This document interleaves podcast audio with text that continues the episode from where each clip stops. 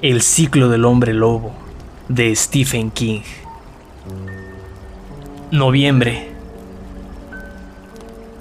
Se aproximaba ya el final de año. El oscuro y férreo mes de noviembre había llegado a Tarker's Mills. En la calle mayor estaba teniendo lugar un extraño éxodo. El reverendo Lester Lowe Observaba lo que sucedía desde la puerta de la Rectoría Baptista. Había salido para recoger su correspondencia y había encontrado en el buzón seis circulares y una única carta que mantenía en las manos mientras observaba la fila de camionetas polvorientas Ford, Chevrolet e International Harvester que se abría camino para salir de la ciudad. Las nevadas se aproximaban, había dicho el hombre del tiempo, pero aquellos que se iban no eran gente que abandonara el pueblo antes de la llegada de las tormentas en busca de climas más cálidos.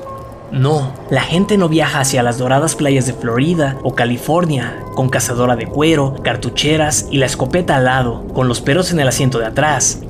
Era el cuarto día que aquellos hombres, dirigidos por Elmer Cineman y su hermano Pete, se habían puesto en marcha con perros y escopetas y una buena cantidad de cajas de seis latas de cerveza. La expedición había empezado a salir a medida que se acercaba la luna llena. Había pasado la época de la caza menor, y de la casa mayor también, pero seguía abierta la temporada de caza de los hombres lobo, y la mayoría de aquellos hombres, tras la máscara de sus rostros severos y pretendidamente justos, se lo estaban pasando muy bien, como el entrenador Coslow podría haber dicho, con toda razón, maldita sea.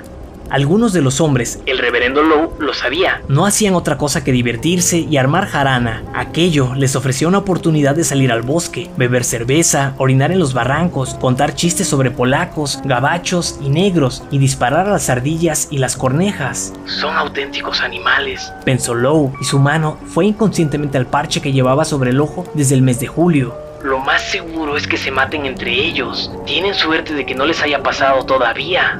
El último de los vehículos se había perdido de vista ya. Al otro lado de la colina quedaba su nombre a Tarker's Mills, haciendo sonar su claxon y los ladridos de los perros en la parte trasera de las camionetas. Sí, verdaderamente, algunos de los hombres solo iban en busca de jarana, pero otros, como Elmer y Pete Cineman, por ejemplo, estaban mortalmente serios. Si esa criatura, hombre, bestia o lo que quiera que sea sale de casa este mes, los perros le seguirán el rastro. Había oído decir a Elmer en la barbería apenas hacía dos semanas, y si ese hombre o animal no sale, es posible que haya salvado la vida. Al menos habremos salvado una vida, de hombre o de bestia. El reverendo había oído aquellas palabras y sabía que, aunque algunos de los hombres solo trataran de pasarlo bien, también había 12 o quizá 24 que se tomaban las cosas en serio. Pero no habían sido ellos los que contagiaron aquella extraña sensación nueva en el interior del cerebro del clérigo, la sensación de estar a punto de caer en una trampa. La causa eran las notas. Las notas.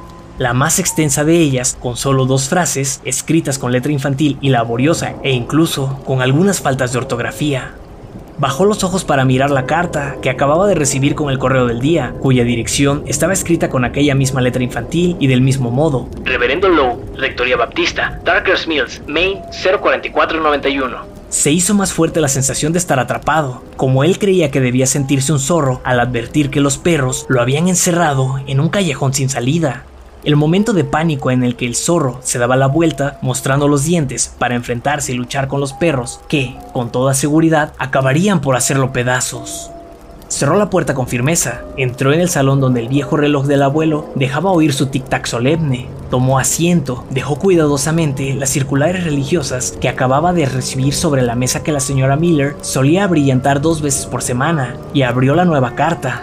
Como las otras, no llevaba saludo alguno, y, como las otras, tampoco estaba firmada. En el centro de una hoja que había sido arrancada de un cuaderno escolar rayado, podía leerse únicamente esta frase. ¿Por qué no se suicida? El reverendo Lowe se llevó a la frente la mano, que le temblaba ligeramente. Con la otra mano arrugó la hoja que acababa de leer y la dejó sobre un gran cenicero de cristal que había sobre la mesa. Aunque el reverendo Lowe no fumaba, solía recibir a sus feligreses cuando acudían a hacerle alguna consulta en aquel mismo salón, y algunos de ellos sí lo hacían. Tomó una caja de cerillos del bolsillo de su chamarra de punto, su atuendo casual del domingo por la tarde, y prendió fuego al papel, como había hecho con las otras notas, y lo contempló mientras ardía. Lowe había llegado a saber quién era realmente por dos caminos distintos.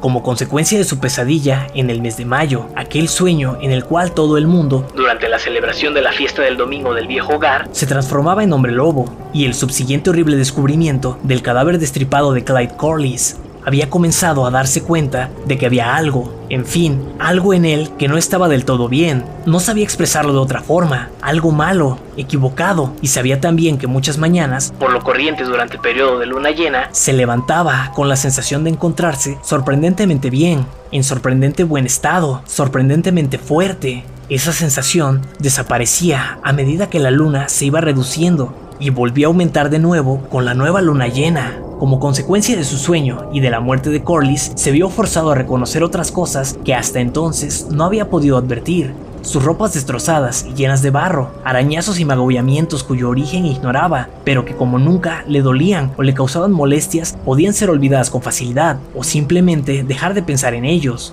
Incluso había estado en condiciones de olvidar los restos de sangre que a veces encontró en sus manos y en sus labios. Después, el 5 de julio, la segunda etapa. Para describirla con la mayor sencillez, se había despertado con un solo ojo, lo mismo que con los arañazos y las pequeñas heridas anteriores. Tampoco entonces sintió el menor dolor, solo el agujero, la cuenca vacía donde antes estuviera su ojo izquierdo. En ese momento, su conocimiento se hizo lo suficientemente lúcido para poder seguir negando la realidad. Él era el hombre lobo, él era la bestia. Durante los últimos tres días había tenido sensaciones que le eran familiares, una gran inquietud, una impaciencia en cierto modo alegre, una euforia tensa en todo su cuerpo. Volvía, el cambio estaba a punto de llegar una vez más, de nuevo. Aquella noche, la luna se alzaría en el cielo, plena, y los cazadores estarían fuera en el bosque, con sus perros. Bien, no le importaba, era inteligente, mucho más inteligente que ellos, más inteligente de lo que sus cazadores creían que podía ser la bestia. Hablaban de un hombre lobo, pero pensaban en él como si fuera un lobo y no un hombre. Ellos iban con sus furgonetas y todoterrenos, pero él podía también conducir su pequeño coche, un volar sedán. A últimas horas de la tarde se dirigiría hacia Portland, pensó, y se detendría en algún motel de las afueras de la ciudad, y cuando llegara el cambio no habría perros ni cazadores, no, no eran ellos los que le asustaban. ¿Por qué no se suicida? La primera nota le llegó a principios de mes. Decía simplemente, sé quién es usted. La segunda decía, si verdaderamente es usted un hombre de Dios, váyase de la ciudad, váyase a algún lugar donde pueda matar animales y no seres humanos. La tercera decía, termine ya. Eso era todo. Solo, termine ya. Y ahora, ¿por qué no se suicida? Porque no quiero hacerlo, pensó el reverendo Lowe con petulancia. Esto que me ocurre, lo que quiera que sea, es algo que yo no he pedido, que yo no me he buscado. No he sido mordido por un lobo, ni he recibido la maldición de un gitano. Es simplemente algo que me ha sucedido. Un día del último mes de noviembre estaba recogiendo unas flores para los floreros de la sacristía en ese bonito cementerio de Sunshine Hill. Nunca antes había visto unas flores semejantes. Se marchitaron, murieron antes de que regresara al pueblo, se volvieron negras todas ellas. Quizá fue entonces cuando todo comenzó. No, no hay razón para que esté seguro de ello, pero lo creo y no quiero suicidarme. Ellos son los animales y no yo. ¿Quién escribirá esas notas? No lo sabía. El ataque de la bestia a Marty Coslow no había sido publicado en el semanario de Tarker's Mill, y el clérigo estaba orgulloso de su capacidad para no escuchar chismes ni habladurías. Es decir, del mismo modo que Marty no supo nada de Lowe hasta la noche de difuntos, porque sus ambientes religiosos no tenían contacto entre sí.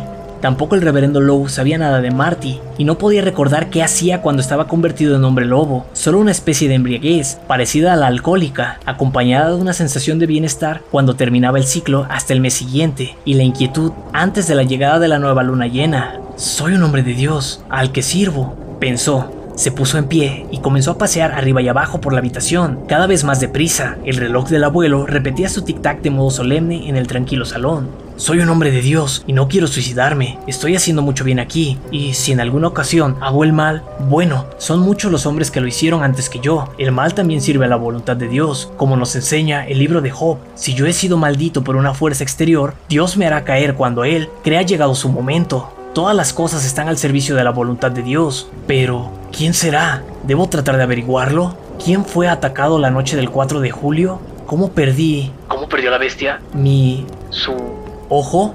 Quizá convendría silenciarlo, pero no este mes. Hagamos primero que los cazadores vuelvan a dejar a sus perros en las perreras. Si Comenzó a andar deprisa, cada vez más deprisa, encorvado, sin darse cuenta de que su barba, más bien rala, solo necesitaba afeitarse una vez cada tres días, en los días normales del mes, claro está, le había crecido espesa y fuerte, dura, y que su ojo castaño había adquirido una tonalidad más clara, casi amarillenta, que poco a poco iba adquiriendo un profundo color verde esmeralda que acabaría de llegar cuando se hiciera de noche se iba encorvando cada vez más a medida que se paseaba y seguía hablando consigo mismo, pero sus palabras adquirían un tono cada vez más profundo, más bajo, que cada vez se parecía más a un rugido. Finalmente, la grisácea tarde de noviembre se fue oscureciendo hasta adquirir una tonalidad más densa y el reverendo se dirigió a la cocina, tomó las llaves de su automóvil que colgaban detrás de la puerta trasera de la casa y se encaminó al coche, ya casi corriendo. Se dirigió hacia Portland, conduciendo a toda velocidad, sonriendo y no se detuvo cuando la primera primera nieve de la temporada empezó a caer arremolinada delante de las luces de sus faros,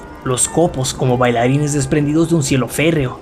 Presentía a la luna en algún lugar del cielo, por encima de las nubes. Sentía su fuerza poderosa, su pecho se dilató, estirando las costuras de su camisa blanca. Conectó la radio con una emisora que transmitía música de rock and roll y se sintió realmente en forma, magníficamente bien y lo que ocurrió más tarde, en esa misma noche, podría ser un juicio de Dios o una sangrienta burla de aquellos antiguos dioses a los que el hombre había adorado desde la seguridad de los círculos de piedras en las noches de plenilunio.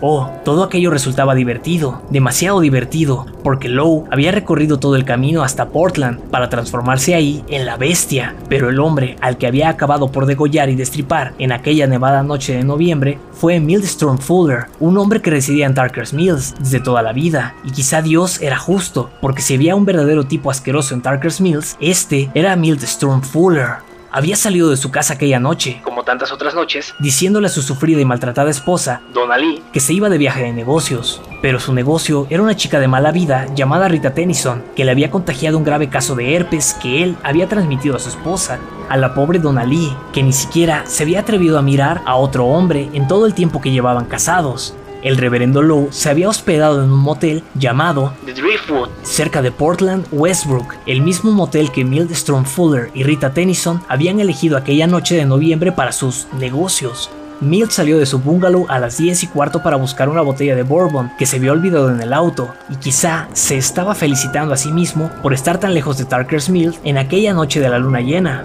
cuando la bestia, con un solo ojo, se lanzó sobre él desde el techo de la cabina de un camión de 10 ruedas y lo decapitó de un violento zarpazo con sus fuertes garras.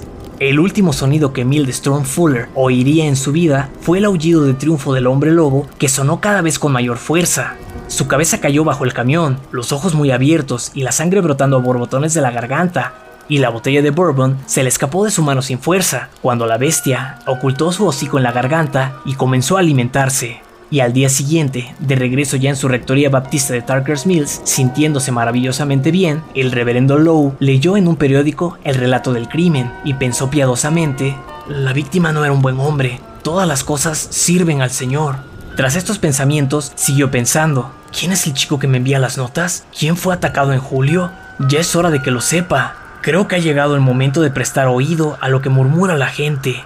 El reverendo Lester Lowe se ajustó el parche que cubría la cuenca vacía de su ojo, pasó a una nueva sección del periódico y pensó, Todas las cosas sirven a la voluntad del Señor. Si Dios quiere, lo encontraré y haré que guarde silencio para siempre. El ciclo del hombre lobo de Stephen King.